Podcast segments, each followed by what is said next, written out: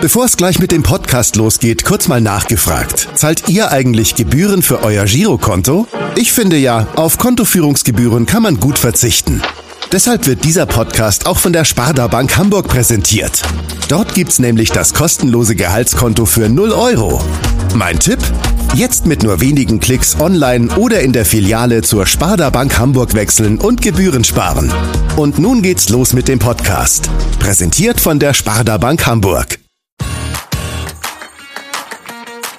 HSV. Wir müssen reden. Der Abendblatt Podcast rund um den Hamburger Sportverein. Moin und herzlich willkommen zu unserer 95. Ausgabe unseres kleinen, aber feinen Podcasts. Mein Name ist Kai Schiller und in, in unserer Zoom-Leitung begrüße ich zum einen meinen Kollegen Stefan Walter. Moin Stefan. Moin Kai. Und zum anderen unseren heutigen Top-Gast, eine echte HSV-Legende, der in bereits altbewährter Tradition von HSV-Rapper Elvis vorgestellt wird. Es ist 1968 in Heerenveen, als der heutige Gast beginnt seinen Weg zu gehen. Naja, zu krabbeln. Maximal. Aber was ändert das schon? Wechselt 1992 in die Ehrendivision. Sechs Jahre bei Twente. 200 Spiele. Der Lohn? Das Angebot aus Hamburg. Transfer für eine Million. Das war damals noch viel Geld und ein großer Verein. 1998 geht der Verteidiger drauf ein, wird hier zum Kapitän, spielt sechs Jahre lang Stamm, verlässt die Raute 204 zum Karriereausklang. Doch von wegen, die zweite Laufbahn fängt eben erst an. Als Manager bringt er mehr als Herakles Almelo voran. Harte Arbeit zahlt sich aus, er hat die Tugend erkannt. Der Sportdirektor vom niederländischen Fußballverband. Ja, Elvis zaubert immer wieder ein Grinsen und ein Lächeln in die Gesichter unserer Podcast-Gäste, so auch diesmal. Und damit sage ich auch herzlich willkommen dem Sportdirektor des Niederländischen Fußballverbandes. Äh, hallo, Nico-Jan Hochmer. Hallo, hallo. Ja, wunderschön, dass das klappt mit dir heute, Nico. Ähm, du äh, bist ja gerade, wir sind gerade in der Länderspielwoche und deswegen hast du ja eigentlich wahrscheinlich weniger Zeit. Ähm, am Mittwoch spielt Holland äh, gegen in Norwegen ähm, am Sonnabend gegen Montenegro und äh, am Dienstag darauf gegen die Türkei. Wo bist du eigentlich gerade? Bist du noch in den Niederlanden oder bist du schon in Oslo? bin momentan in den Niederlanden. In, in Bons Büro sitze ich, in Zeist. Und, die, Jungs, äh, die, Jungs, die Jungs gehen direkt äh, gleich um 6 Uhr haben die die erste Trainingseinheit. Und äh, dann morgen früh nochmal eine Einheit hier und dann fliegen die los nach Oslo, um dann auch Mittwoch äh, das erste Spiel äh, zu bestreiten. Es ist natürlich ein Wahnsinn, dass, dass, äh, dass nur ein Tag eigentlich, dass man zusammen sein kann, äh, diesmal auch mit der neuen Trainer, um dann sofort auch wieder ähm, ein Spiel zu absolvieren. Aber es ist nicht anders, wir sollten diese Window nochmal drei Spiele machen und dann danach ist es wieder in den Rhythmus mit äh, zwei Spielen was unsere Hörer jetzt gerade nicht sehen und auch nie sehen werden wahrscheinlich, wir aber schon, ist, dass du vor einer Taktiktafel sitzt. Ist das schon äh, die Ausrichtung, wie ihr gegen Norwegen spielen wollt? nee, nee, das ist ein äh, Tafel hinter mir, ist, äh, wo wir die neue äh, unter 21 äh, Meisterschaft aufgestellt wie, wie wir von un, äh, unter 15 bis unter 21 spielen möchten in, in Holland. Das haben wir letztes Jahr geendet, also vor Corona geendet. Und ähm, also neue Wettbewerb in, in, Holland. Also keine Taktik von der niederländischen Nationalmannschaft, aber Jugendarbeit. Schade, sonst hätten wir unseren norwegischen Kollegen vielleicht was verraten können. Aber wenn, äh, wenn äh, die Mannschaft morgen nach, nach Oslo fliegt, äh, bist du dann mit an Bord oder, oder bleibst nee, du? Wir bleiben im September noch äh, weit auseinander. Ähm, äh, wenigst mögliche Risikos einzugehen, also wenigst möglich Leute miteinander. Und äh, ich habe nicht unbedingt gleich äh, in die Mannschaft äh, was Spezielles zu tun. Ähm, ich habe auch keine Aufgabe jetzt äh, in, in Oslo bei der norwegischen Fußballverband. Also das bleibt auch weit auseinander. Also keine ähm, Geschenke miteinander oder mal, dass man mal mit einem anderen Fußballverband sitzt. Also wegen Corona und äh, äh, Risiko, die man nicht eingehen möchte, äh, bleib, bleiben wir raus. Aber wir du fliegst. Ja, ich fliege ich flieg, äh, am äh, Spieltag hin und dann am nächsten Tag ganz, ganz früh fliege ich von Oslo nach äh, Hamburg Wir wollen heute natürlich auch wollen ja, ein bisschen mal. was über dich auch äh, in, der, in der Tiefe erfahren. Äh, du warst ja sechs Jahre HSV-Kapitän, was dann später 14 Jahre lang in Almelo, sowohl als Spieler als dann auch äh, als Manager. Äh, jetzt seit drei Jahren bist du bei der Elftal. Ähm, ihr steht jetzt vor einem Neustart nach der EM. Äh, spürst du da schon ein besonderes Kribbeln, jetzt wenn es wieder losgeht? Natürlich, es ist immer schön ähm, in meinem Job, äh, wo weniger gespielt wird. Normalerweise bei einem Sportdirektor von einem Verein hat man jede Wochenende hat man das Kribbeln und hat man die Spannung für, für ein Spiel. Ähm, das ist natürlich jetzt anders, aber das, äh, das Schönste finde ich an meinem Job ist auch die, wo gespielt wird. Und äh, Gott sei Dank spielen wir jetzt wieder. Ähm, Neuanfang, äh, ja, wir sind natürlich in die Quali ähm, ähm, für, für den WM sind wir schon angefangen mit drei Spielen. Ähm, wir liegen ein Tick hinter auf, auf der Türkei und äh, ja, wir mussten, wir mussten aufholen. Ähm, und da wollen wir gerne auch äh, diese Woche mit anfangen, mit einem neuen Trainer. Genau, du hast äh, eben schon gesagt, dass du nach dem Spiel nach Hamburg fliegst. Warum, wieso, weshalb? Darüber reden wir am Ende nochmal äh, ein bisschen. Jetzt wollen wir erstmal ganz kurz bei, äh, bei der Elfteil bleiben. Mein, Stefan hat eben schon gesagt, ein Neuanfang, ein Neuanfang ja auch nach der EM mit einem neuen Trainer, hast du eben auch gesagt. Ähm, für Frank de Boer ist jetzt Luis van Gaal zum zweiten Mal bei euch wieder als Nationaltrainer im Amt. Ähm, hast du das den dritte dann, Mal. Das dritte Mal sogar schon. Oh, okay. Ja. Alle guten Dinge sind drei. Ähm, das dritte Mal, hast du ihn denn jetzt eigentlich ausgesucht? Ist das deine Aufgabe als Sportdirektor oder wie funktioniert so eine Trainer, äh, eine, eine Trainersuche beim holländischen Verband? Ja, das stimmt. Also beim Sportdirektor und auch bei der Allgemeinsdirektor von, von Fußballverband, der, ähm, der Mann, der oben mir äh, sitzt. Ist das der ähm, Präsident, Just Spee? Der, der, Präsident, ja. Und, hm. und ähm, äh, darüber äh, muss ich natürlich Verantwortung äh, ablegen. Ähm, und auch äh, der ja, sogenannte Aufsichtsrat. Also man macht ähm, Evaluation, was, was ist ähm, nicht gut gegangen, wo können wir uns verbessern und ähm, was haben wir zu tun. Da, ja, das muss ich natürlich präsentieren und dann auch die Weg zeigen, die ich und warum ich auch gerne nehmen möchte. Und dann ähm, zu zweit äh, sind wir dann auch auf Louis van Gaal zugegangen und dann auch äh, versucht, ihn äh, äh, zu überreden, um auch der, der Nationaltrainer von Holland zu werden. Wollte er nicht sofort Nationaltrainer werden? Äh, du hast gerade gesagt, doch, doch der war gleich, der war natürlich sofort offen, wo ich angerufen habe, um gerne mal ein, ein Gespräch zu führen miteinander. Aber äh, das ist natürlich nicht so, ja, okay, äh, äh, komm hier hin und wir klären das. Äh? Da muss man natürlich, äh, und das ist auch logisch, äh, auch ein Stück Arbeit machen aus Deutschland, als er noch bei München Trainer war, hat, also wir sind ja in Hamburg weit entfernt, aber hat man immer mal wieder gelesen, dass er, ich weiß nicht, wie ich das nennen soll, ein, ein, ein, ein Kauz sein soll. Äh, ähm, ist er ein Kauz oder ist er straight, ganz straight und äh, gar nicht so, wie man das eigentlich denkt, vielleicht aus den Medien? Also ich finde ihn äh, ganz, ganz deutlich, ähm, weiß ganz genau, was er will und das ist auch gut, ist ein aber auch sehr sympathisch und auch äh, für die Mannschaft und für seinen totalen Stab umherum ist er äh, ein sehr guter, guter Mensch. Er hat einmal in einem Interview gesagt, dass seine Töchter ihn zu Hause siezen müssen, was in den Niederlanden offenbar gar nicht so unüblich ist. Äh, wie ist das mit eurem Umgang? Musst du ihn auch siezen?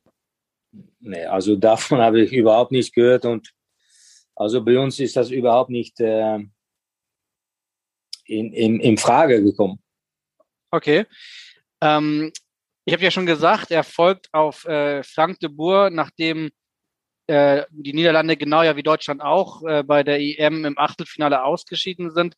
Allerdings der Unterschied zwischen Deutschland und Holland ist, dass äh, ihr habt eine sehr gute Vorrunde gespielt, äh, alle drei Spiele zu null gewonnen und seid dann mehr oder weniger unglücklich äh, gegen Tschechien ausgeschieden ähm, ist es dann trotzdem für euch völlig klar gewesen, ihr habt euch mehr ver, ver, versprochen von dieser Europameisterschaft und deswegen brauchtet ihr einen Neuanfang?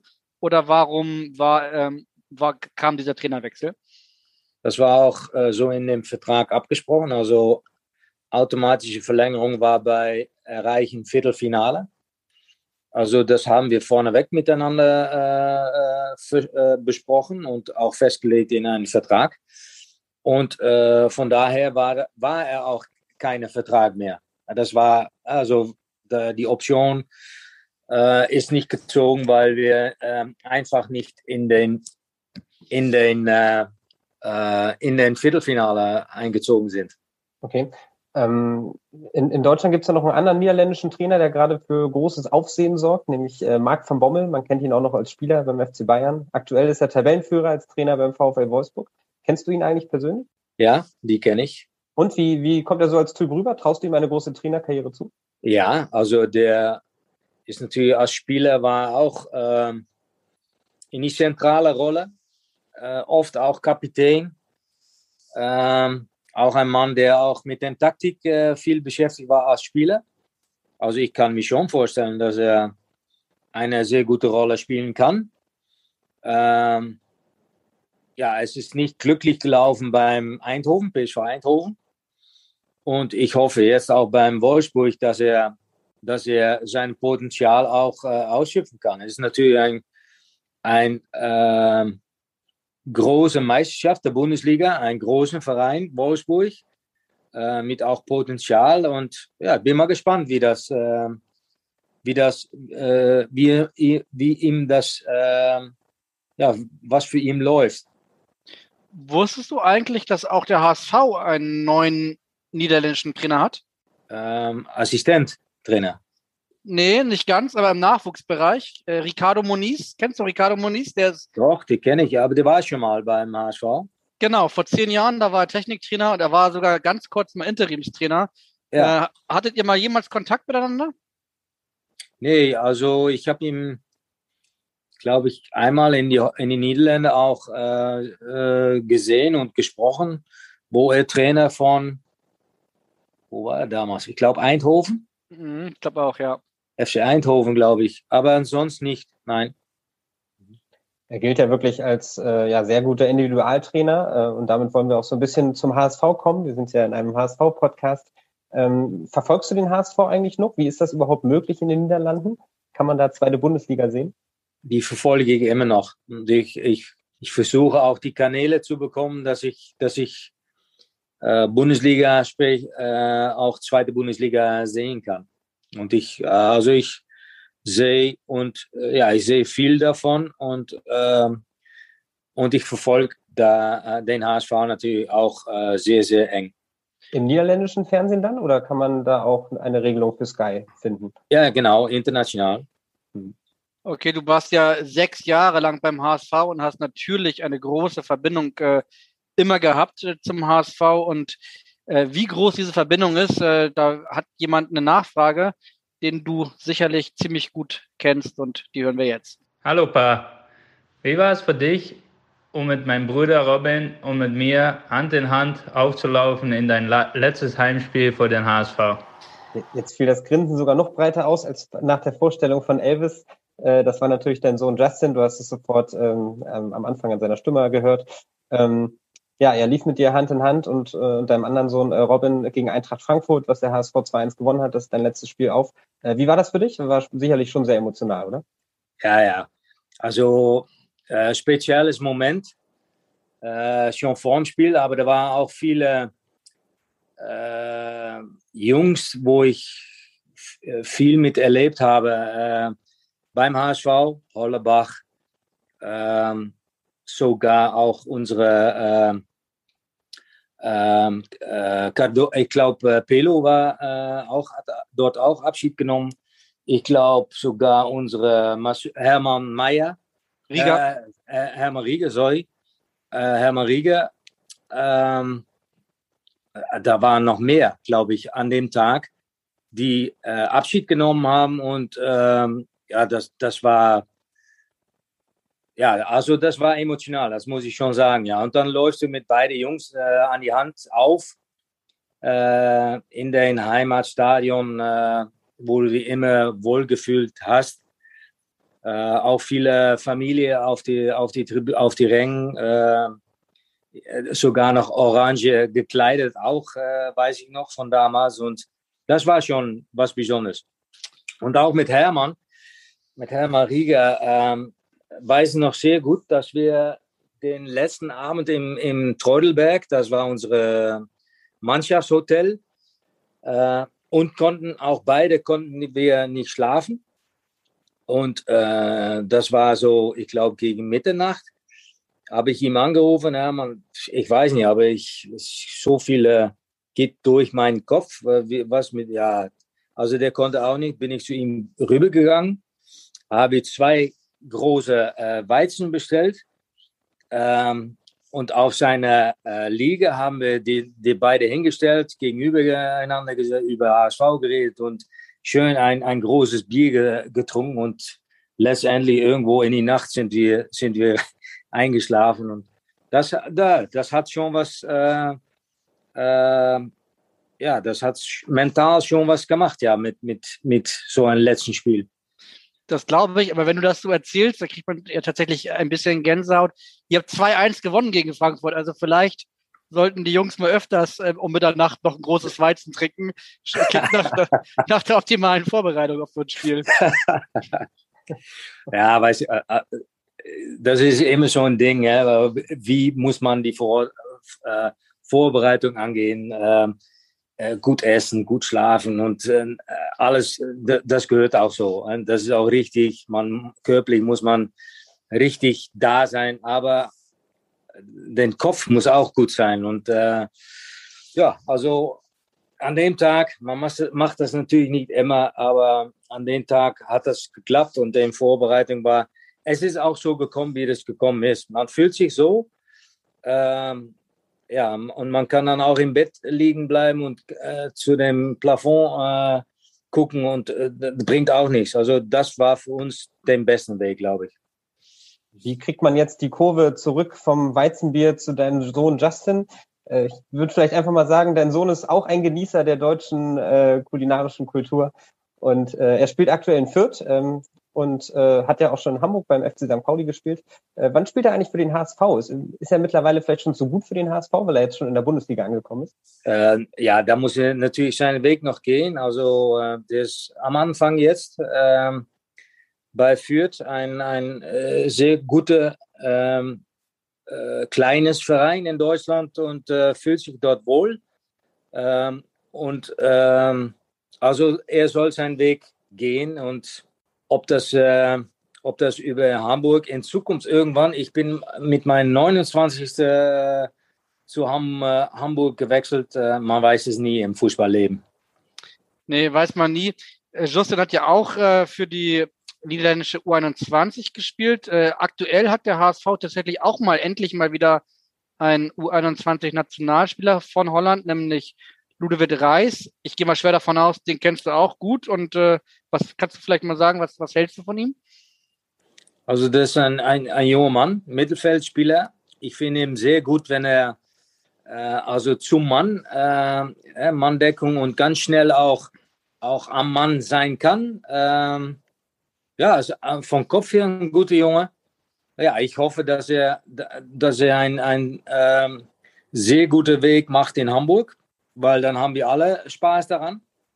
Und äh, ja, wünsche ihm auch sehr viel Erfolg bei, bei so einem super Verein. Du hast ja gerade gesagt, dass du die HSV-Spiele immer noch hier und da verfolgst im internationalen Fernsehen. Hast du denn Ludovic Reis und den HSV in dieser Saison schon spielen sehen? Ja, ob, ob wir beide gesehen haben?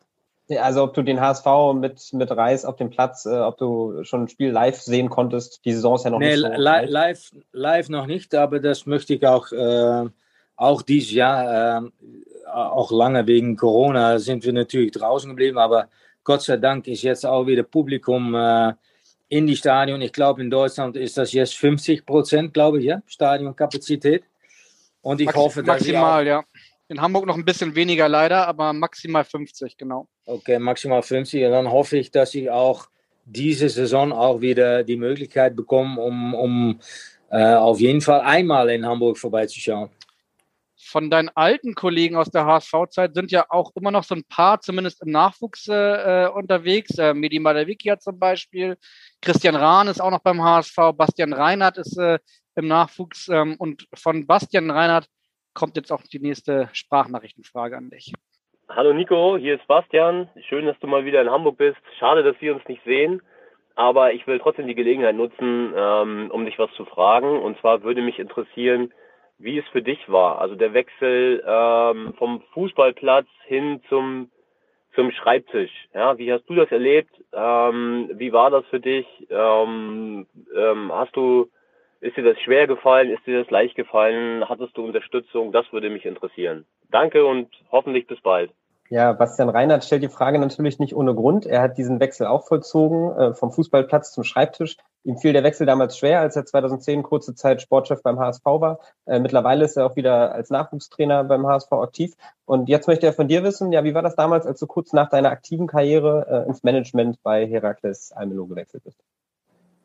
Äh, es war schwer, weil das, das was man macht, äh, nämlich äh, jeden Tag Fußball spielen, ähm, die große Liebe, ähm, um damit aufzuhören, ist, ist ein schweres Moment. Ähm, aber ich was, war an dem Zeitpunkt war ich 37 äh, und ähm, wir haben mit dem kleinen Verein Herakles sind wir nach HSV habe ich noch zwei Jahre dort gespielt. Das erste Jahr sind wir aufgestiegen in die, von die, auf, in die höchste Liga, Meister geworden. Also das war super Gefühl und habe noch ein Jahr in die höchste Liga äh, mit rangeknüpft. Äh, habe dann auch gemerkt, dass ich, dass ich äh, nach jedem Spieltag auch Minimum äh, drei Tage äh, äh, gebraucht, um meinen Körper wieder fit zu bekommen, frisch zu bekommen. Und habe dann auch gesagt, ja, jetzt ist auch Zeit, dass, dass ich aufhöre zu spielen und nicht, dass man noch weitergeht und äh, dass, dass das Publikum auf das Umfeld sagt, Mensch, lass den alten Mann äh, jetzt äh, bitte aufhören. Also das war für mich ganz, ganz wichtig, obwohl man weiß, dass das ein, eine schwere Entscheidung ist, weil, was ich eben gesagt habe, die, die Liebe am Fußballspielen ist groß und äh, man weiß dann auch, okay, hier ist dann zu Ende. Okay, und dann geht man äh, und das haben wir auch miteinander abgesprochen, dass, dass man dann äh, in der Arbeit äh, äh, tätig wird und äh, was Bastian auch gesagt hat, ja, äh, am Schreibtisch dann sitzt. Das war schwer, ähm, äh, ähm, nicht wegen der Aufgabe und der Arbeit, weil das war schön, aber man sieht und hört jeden Tag die Fußball. Also bei uns, im, im, wo ich dann war, in Herakles waren wir im Stadion und wir haben auch im Stadion trainiert. Äh, also alles äh, war im Stadion. Also man sieht dann auch als Sportdirektor äh, und hört als Sportdirektor jeden Tag die, den Fußballschuhe ähm, über den Platz gehen und, und, und dann hat man natürlich gedacht, gedacht Mensch, scheiße, da hätte ich auch noch gerne äh, Schüchen gelaufen. Äh, und das hat, hat ziemlich lange gedauert. Ja, anderthalb Jahre, dass ich auch das Gefühl hätte, aber nachhinein ist das dann auch äh, runtergegangen, das Gefühl. Und weil man natürlich auch älter wird, äh, man auch äh, mehr nachdenkt, ja, okay, man kann das jetzt finden, aber der Körper will, äh, will, das nicht mehr, also besser auch, auch so, wie es jetzt ist. Und irgendwann ist das dann auch vorbei. Aber die Anfangsphase war ziemlich schwer. Du hast ja mit Almelo auf jeden Fall sehr, sehr viel erreicht. Ihr wart sogar im Europapokal. Du hast, einen Stadionbau äh, geschaffen, was ja wirklich eine große Herausforderung war. Ähm, ein Vorteil davon, jetzt nicht mehr Manager von Almelo vielleicht zu sein, ist, wenn du noch Manager wärst, dann hättest du sicherlich heute am Tag vor dem Deadline Day keine Zeit, um mit uns einen Podcast aufzunehmen, oder? Das stimmt, ja. Das, bei, bei einem Verein ist das für einen Sportdirektor jetzt volle Pulle. Also bis zum 31. August ja, weiß man, äh, weiß man, dass man als Sportdirektor voll im Schaft ist und voll äh, da sein muss. Äh, also dann war für so einen Podcast wie diese äh, keine Zeit.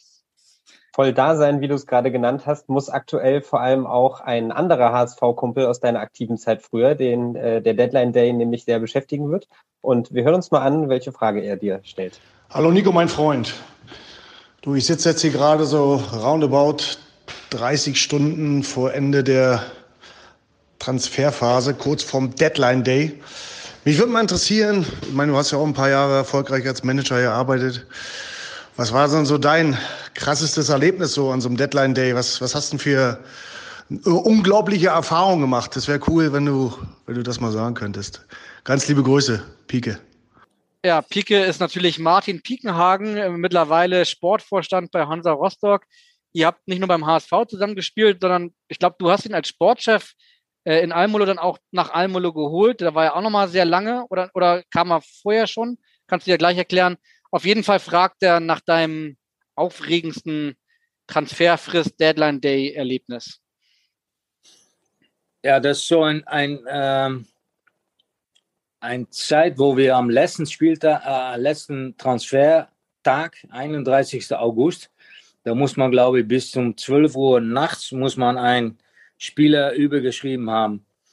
Und ich glaube, das war, ähm, ich glaube, Ilias Bellassani, die wir vom Sparta Rotterdam geholt haben. Und der sollten wir auch äh, äh, zu dem Fußballverband, wo ich jetzt arbeite, soll ich äh, rechtzeitig auch die, die richtigen Daten anliefern und alles erklären. Also das war wirklich spannend bis zum letzten Sekunde, ob er auch spielgerechtigt wäre für, für ähm, für eigentlich ein halbes Jahr ist das. Hè? Wenn man das nicht schafft, dann kann man erst wieder im Winter äh, das machen. Also das war sehr spannend und auch, äh, wo auch alle im, in dem kleinen Verein auch mitgezogen haben, finanzielle Manager und der die Verträge macht. Und äh, also das ist dann ein Team, die voll am Arbeiten ist, äh, wo dann auch die Stress da ist. Und, ähm, aber das hat äh, letztendlich hat das geklappt ja, Pike. Pike macht natürlich einen ein, äh, super Job beim Rostock, ist aufgestiegen zu die zweite Liga. Und ähm, ähm, aber der ist bei uns gekommen, wo ich noch spiele. Also ich habe noch ein Jahr mit ihm zusammengespielt. Ah, okay. Aber das Kontakt ging natürlich über, äh, wir, wir brauchten damals auch äh, einen super Torwart und da haben wir auch die Chance bekommen um, um Pike, weil er ein bisschen ähm, zur Seite geschoben äh, war beim HSV, leider, weil es ist ein, ich finde, eins ist super Mensch, zwei ist auch ein, war auch ein super Torwart. Ähm, äh, mit einem sehr äh, guten Herz. Ähm, äh, aber wir haben die Chance als kleines Verein, um ihn zu holen, weil auch HSV äh, damals auch äh, mitgeholfen hat ähm, in dem finanziellen Bereich, weil ähm, in Holland wird grundsätzlich viel weniger verdient. Und äh, so einen großen Name wie Pike damals für uns war, äh, konnten wir normalerweise nicht holen. Also da waren wir sehr glücklich und da habe ich natürlich als Spieler und Kapitän von Mannschaft auch Richtung HSV und, und Pike natürlich auch eine Rolle gespielt, um, um ihn zu überzeugen, äh, nach uns in Almelo zu kommen. Und ja, da hat er einen, einen, super Job hat er gemacht als Torwart, als Mensch. Ähm, der ist immer noch sehr beliebt in, äh, in Almelo. Und äh, ich glaube, für ihn war das auch damals auch die richtige Weg, richtige Entscheidung, um auch mal, um auch mal im Ausland äh, zu sehen, wie, wie, ja, wie das ist als Fußballspieler und als Mensch. Das war eine schöne Zeit. Äh, ja, ich will nicht sagen, ist ein Kumpel von mir, aber wir haben so manchmal mal Kontakt und äh, ja, ist ein feiner, feiner Kerl. Du, als du äh, Sportchef danach in Almelo warst, ähm, warst du ein Freund des Deadline Days? Also hast du das genossen, auch mal nochmal so in letzter Minute äh, irgendwie Deals zu machen, die vielleicht zwei, drei Tage vorher noch gar nicht möglich erschienen? Oder hast du versucht, die Hausaufgaben möglichst früh zu erledigen und dann eher einen entspannten Deadline-Date zu haben? Das letzte äh, möchte man gerne und ist auch besser für alles und, und jeden, glaube ich. Aber sicherlich bei einem kleinen Verein äh, muss man warten bis zu Ende eigentlich, weil äh, es fängt immer oben an. Also die Großen fangen an Äh, dieses Jahr war es recht, recht spät, weil äh, die EM da ist. Und dann muss man erst abwarten, was die große, alle großen Vereine in Europa machen. Und dann geht es so runter äh, zu den kleinen Vereinen. So, ist, so wird das Spiel gespielt, wenn Ajax äh, äh, ein Spieler bei uns wegholt, Ajax Groß bei, bei uns wird von Heracles Almelo ein Spieler wegholt oder mal ein Zwischenschritt bei AZ Alkmaar eine wegholt und AZ Alkmaar mal eine bei Heracles Almelo wegholt, müssen wir zum Ende müssen wir eine aus der zweiten Liga wegholen. Ne? Also das ist so ungefähr, das sind die Paneele, die dann auch, äh, wie die dann auch schieben. Aber ich finde grundsätzlich sollten wir eigentlich den Transfer-Deadline gerne generell, aber über ganz Europa gleichstellen. Und am besten ist das natürlich ab dem äh, 1. August. Äh, da, dann ist Ende, weil dann fängt die Saison an. Dann haben die Leute äh, Dauerkarten gekauft. Die wissen dann auch, worauf die gucken, welche Spiele die sehen. Äh, und auch die Sponsoren natürlich. Ähm, es ist natürlich bizarr, dass man noch einen Monat dann noch hat, um zu verschieben und vielleicht auch drei, vier Spieltage unterwegs ist und auf einmal sind da zwei weg oder äh, also, aber es ist so, wie es ist. Wir können sowieso als kleines Land wie Holland das nicht ändern. Wir, äh, äh wir können uns natürlich nicht selber entscheiden, dass in Holland die äh, Transfer-Deadline äh, 1. August ist und England kann immer noch bei uns äh, die Spiele wegholen und wir können als, als Verein in Holland nicht äh, noch Spiele reinholen. Das geht natürlich nicht. Also wir sollten mithalten und auch in die Deadlines mithalten mit, mit anderen Ländern. Aber grundsätzlich wäre es viel besser, alles miteinander zu entscheiden, viel eher das zu machen gibt ja immer wieder Diskussionen, die in diese Richtung gehen. Äh, es ist sicherlich ein Grund, warum man äh, nach dem Saisonstart äh, eben noch Transfers tätigen kann. Es ist sicherlich ein Grund, warum es immer so hektisch am Deadline Day zugeht. Hattest du denn bei Herakles Almelo auch schon mal die Situation, dass du sehr gerne noch einen Spieler verpflichtet hättest, die aber vielleicht die letzten entscheidenden Minuten dafür fehlten. Also beim HSV zum Beispiel gab es ja da mal Probleme beim, mit einem Faxgerät und äh, eine E-Mail ist mal zu spät versendet worden. Hattest du solche Fälle auch mal, wo es wirklich dann auf Minuten ankommt am Ende?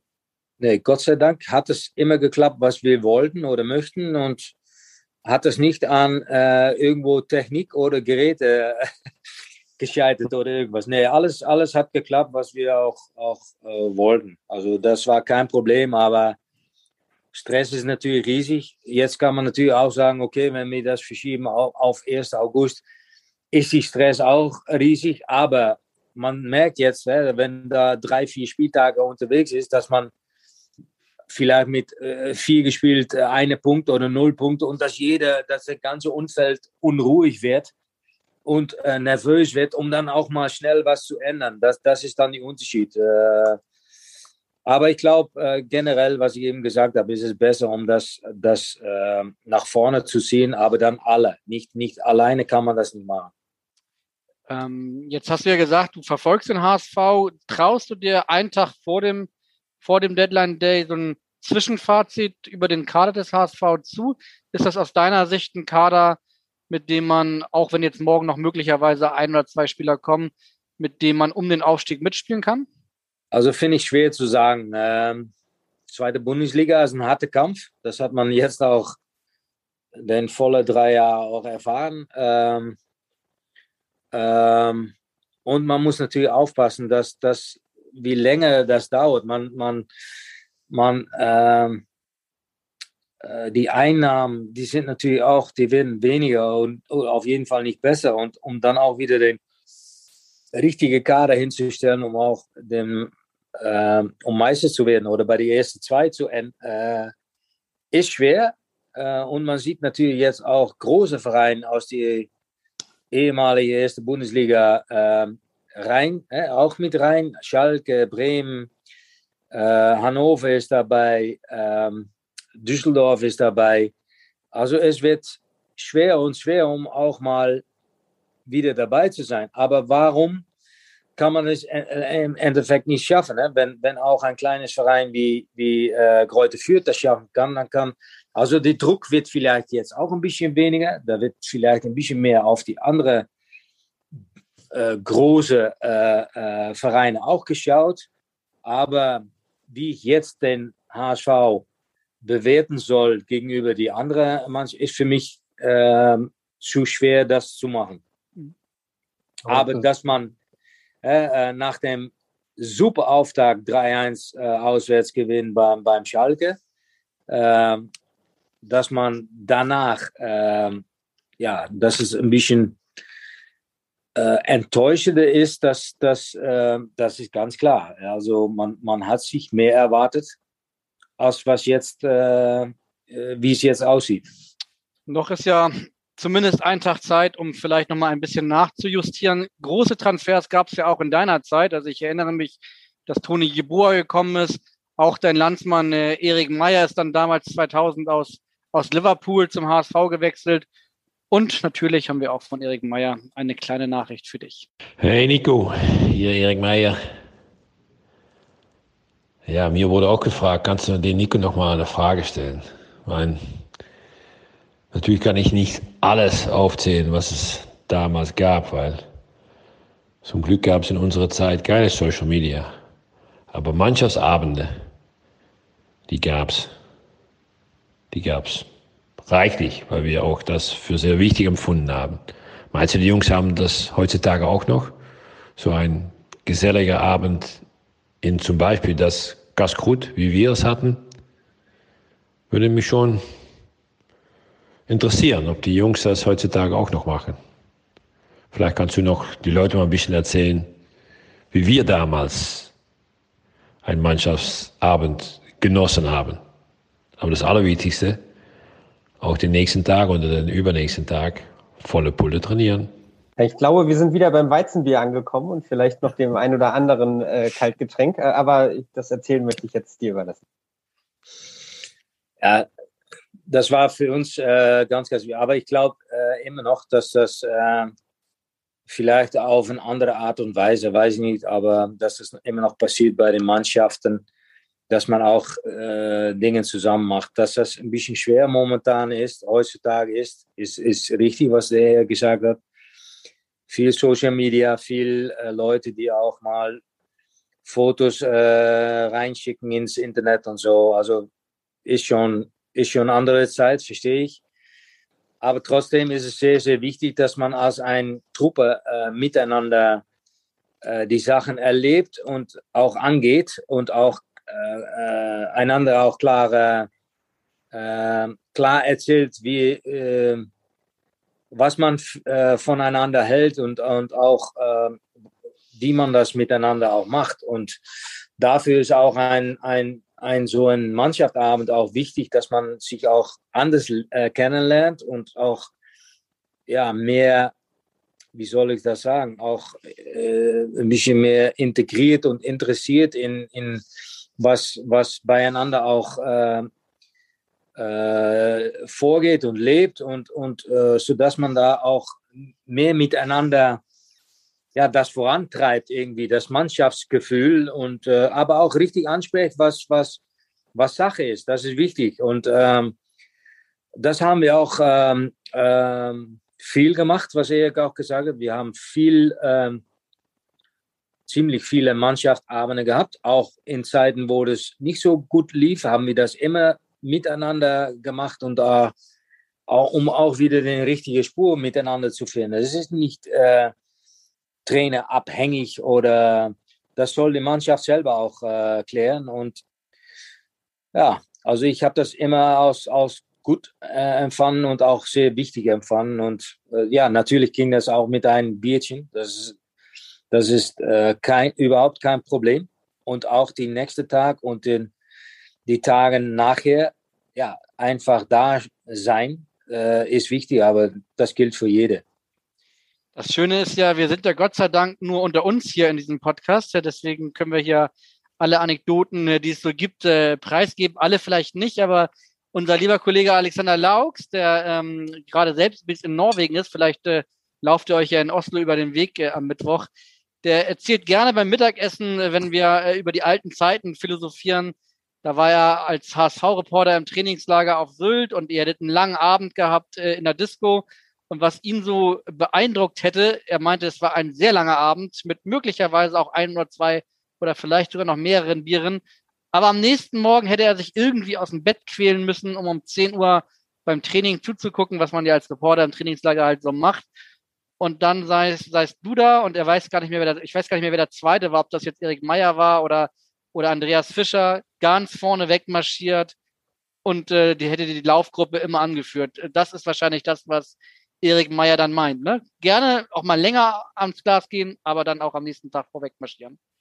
Genau das ist, ähm, was ich auf jeden Fall immer gemacht habe. Also das war auch ähm, die Mentalität, die ich auch ähm, selber äh, wenn, wenn man, äh, okay, man kann abends richtig Gas geben, aber dann muss man am nächsten Tag auch sofort wieder da sein und vorne wegmarschieren. Und äh, das habe ich immer geprägt. Und so sind wir auch groß, äh, also äh, das haben die älteren Spieler vor meiner Zeit auch mir so gelernt. Also so, so war das. Äh, Kai hat es gerade schon angesprochen, Andreas Fischer war damals auch schon immer vorne mit dabei, ähm, sowohl abends als auch dann am nächsten Morgen beim Training. Ähm, sein Spitzname bis heute ist äh, die Sex Machine äh, und äh, auch er hat eine Frage an dich.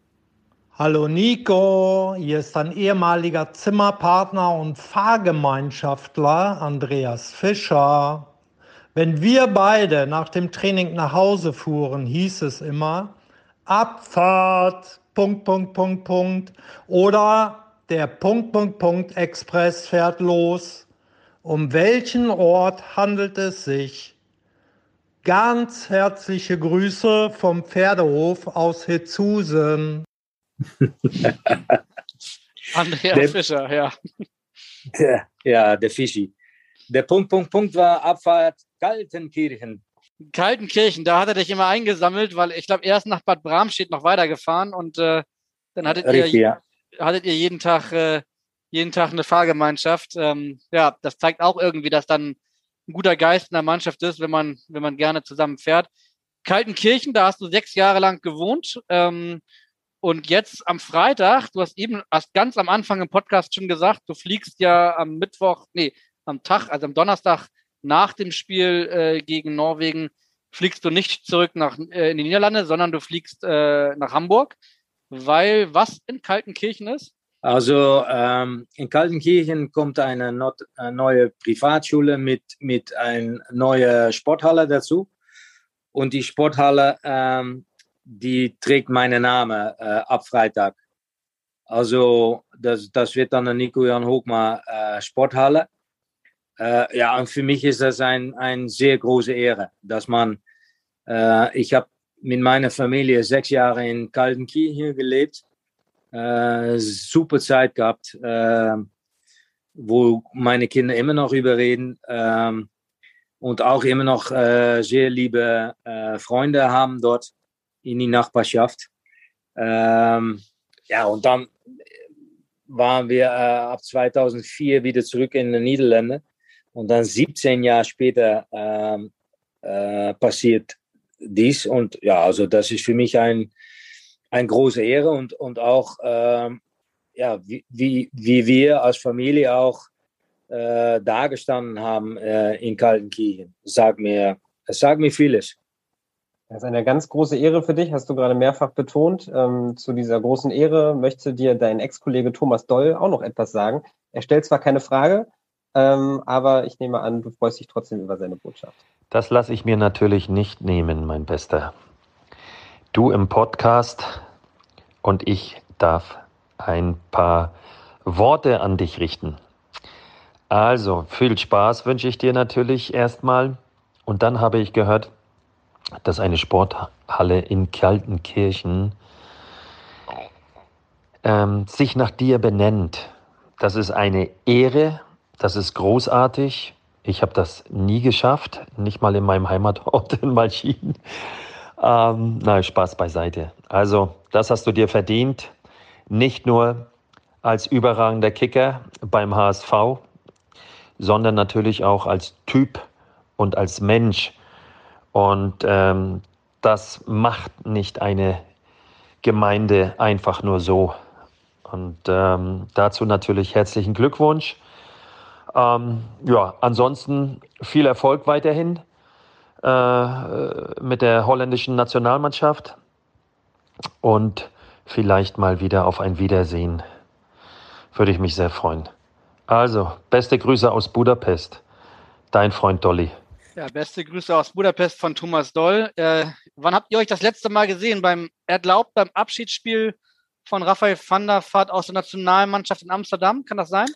Das stimmt, ja. Und ich habe ihn das letzte Mal gesprochen am Telefon, wo ich selber in Budapest war und gehofft hätte, dass er dort vor Ort sein war äh, mit dem EM von der Unter 21, war auch in Budapest. Jetzt in diesem Sommer, ne? Diesen Sommer, ja. Also im, im März war der Vorrunde Spieler und da habe ich ihn angerufen und äh, war da nicht vor Ort, äh, leider. Aber ja, so manchmal telefonieren wir, wenn es so kommt. Und äh, das letzte Mal haben wir äh, tatsächlich in Amsterdam gesehen beim Abschiedsspiel von Raphael. Ja. Dolly sagte auch, dass ihr einige legendäre Abende miteinander hattet. Äh, kannst du dir vorstellen, was er damit meint? Das, die Abende sind hier wichtiger in diesem Podcast, glaube ich. Aber wir haben zwischendurch auch noch ein bisschen Fußball gespielt zusammen. Aber nee, äh, ja, ähm, ich war sehr gut mit Dolly. Ähm, wir haben viel Spaß miteinander gehabt. Wir haben uns super verstanden auch. Ähm, und auch äh, so manche Abende miteinander verbracht, auch äh, sehr gerne auch mit, miteinander Italienisch gegessen oder, oder so. Ähm, super Zeit und äh, auch schöne Worte von, von, von ihm, genauso wie es ist. Mein Name auf den Sporthalle, das ist nicht nur weil ich beim HSV gespielt habe, aber auch als Familie äh, äh, ja, dort sehr gut eingelebt war in, in Kaldenkiel. Du hast eben gesagt, ihr habt telefoniert im März. Ähm, ich meine mich zu erinnern, äh, dass ihr auch mal ein langeres Telefonat gehabt habt, als du fast kurz davor warst, du zwei, dreimal beim HSV im Gespräch ähm, in, in Hamburg zu unterschreiben und dich auch nochmal mit Dolly auszutauschen. Äh, ist das richtig? Das ist richtig, ja. Also solche Sachen bespricht man auch mal miteinander und äh, da habe ich auch mal äh, öfter mal auch mit ihm darüber gesprochen. Stimmt. Weißt du noch, wann das war? Boah, das, ich glaube, das erste Mal war ganz früh, das war in 2008 schon, glaube ich. 2008 war das erste Mal und das letzte Mal weiß ich nicht so ganz genau, ob das, ob das 16 war oder keine Ahnung, weiß ich nicht mehr. Ja, ich frage deswegen nach, weil wir haben ja äh, seit dieser Saison machen wir es das so, dass wir auch immer Fans aufrufen, dass sie uns äh, eine Frage zuschicken sollen, wenn wir äh, einen Gast haben. Und äh, in diesem Fall haben wir eine Frage bekommen von einem Fan, der immer äh, beim, beim Trainingsplatz ist, jeden Tag. Helmpeter, ich weiß nicht, ob du den kennst, aber ja, auf jeden Fall. Natürlich, natürlich kenne ich den. ja. Okay, und in diesem Zusammenhang äh, hat Helmpeter nämlich äh, eine Frage an dich und die hören wir jetzt. Ja, hey, äh, Nico Jan, äh, äh, erstmal schönen guten Tag. Helen Peter möchte dir eine Frage stellen. Warum bist du nicht in Hamburg gelandet? Das, das möcht, musst du mir mal sagen. Das, du, die, die ganzen, äh, die äh, Geschichte war da schon klar. Ich hätte dich hier gerne in Hamburg gesehen. Ja, Helen Peter ist nicht alleine. Ich glaube, viele hätten dich hier gerne in Hamburg gesehen. Ich glaube, es waren, ich meine mich an dreimal zu erinnern. 2008 hast du gerade gesagt, 2018 das letzte Mal. Dazwischen war, glaube ich, nochmal Dietmar Beiersdorfer mit dir im Gespräch, irgendwie, ich weiß nicht, 2015 oder 16, ich weiß es nicht mehr genau. Ähm, ja, normalerweise sagt man, alle guten Dinge sind drei, aber es hat irgendwie nie geklappt, ne? Äh, es ist zweimal gewesen, also das dritte Mal soll, sollte noch kommen. Okay. man weiß nicht, wie ich eben auch gesagt habe, äh, im Fußballleben weiß man nie, wie es so kommt. Äh, auf jeden Fall ähm, hat es äh, zweimal nicht geklappt äh, um, um auch verschiedene Gründe. Und ja, mein Gott, äh, ich bin meinen Weg gegangen in Holland. Äh, jetzt bin ich ähm, bei dem äh, niederländischen Fußballverband, mache hier jetzt meinen Job. Und ja, so wie es ist im Fußballleben, man weiß nie, wie, wie die Dinge kommen. Äh, wo ich 29 Jahre alt war und äh, sechs Jahre FC Twente auf mein ähm, wo ich da gespielt habe. Und wahrscheinlich hat jeder auch gesagt, ja, der, der spielt hier nochmal sechs Jahre weiter. Auf einmal haben wir ein Freundschaftsspiel gegen HSV und war der Trainer, damalige Trainer äh, äh Frank Pagersdorf war überzeugt, dass er mir auf diese Position gerne haben möchte, weil da Bedarf war. Und auf einmal ähm, ähm, machst du den Schritt nach Hamburg. Und so kann es natürlich auch in meinem Job sein, dass wenn da Bedarf ist, äh, dass, dass man mal wieder im Gespräch kommt und äh, ja, vielleicht, dass das auch dann beim dritten Mal mal klappt. Man weiß es nie. Ist das normal, dass äh, sich dann Dinge, über die man verhandelt, auch einfach mal zerschlagen? Oder kann es auch irgendwann einfach zu viel sein, dass man sagt, okay, ähm, jetzt bin ich nachtragend an dieser Stelle oder äh, ihr braucht mir jetzt nicht mehr mit dem Angebot kommen? Man hört ja bei dir ganz klar heraus, dass du jederzeit offen wärst für eine Rückkehr im Prinzip. Ja, also ähm, ich, ich, ich habe das immer gesagt, dass ich, ich gerne bei bei Vereinen, wo ich, wo mein Herz äh, ist und, und äh, das ist ganz klar in Holland bei Heracles Almelo.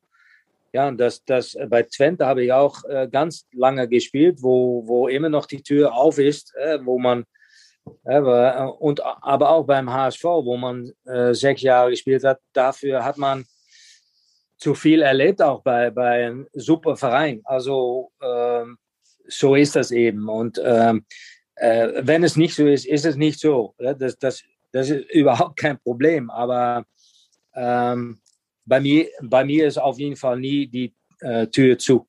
Nie.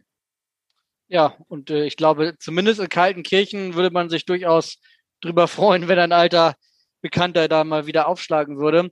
Äh, du hast schon eben gesagt, alle, oder ich habe gesagt, alle guten Dinge sind drei. Das ist vielleicht auch eine ganz gute Überleitung. Am Schluss unseres Podcasts haben wir immer eine neue Kategorie und die heißt Meine Top 3.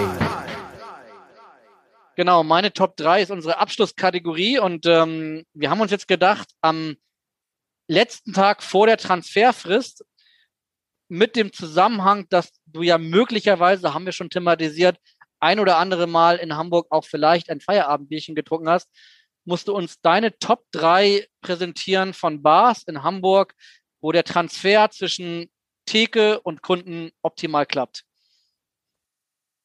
Äh, Top 3. ähm, ganz sicher dabei damals. Ja? Also äh, ich weiß nicht, ob das jetzt, das ist natürlich lange her, aber damals. Das ist klar. Äh, Kaskrut. Wo ist das gewesen? Das war, ist das im Mittelweg, also im, im Zentrum. Mhm. Äh, also das war äh, äh, super für mich. Ähm, ich war oft zu sehen bei, aber das war Essen, äh, Labotte in, in, ähm, in Kaltenkirchen, italienisches Essen, super.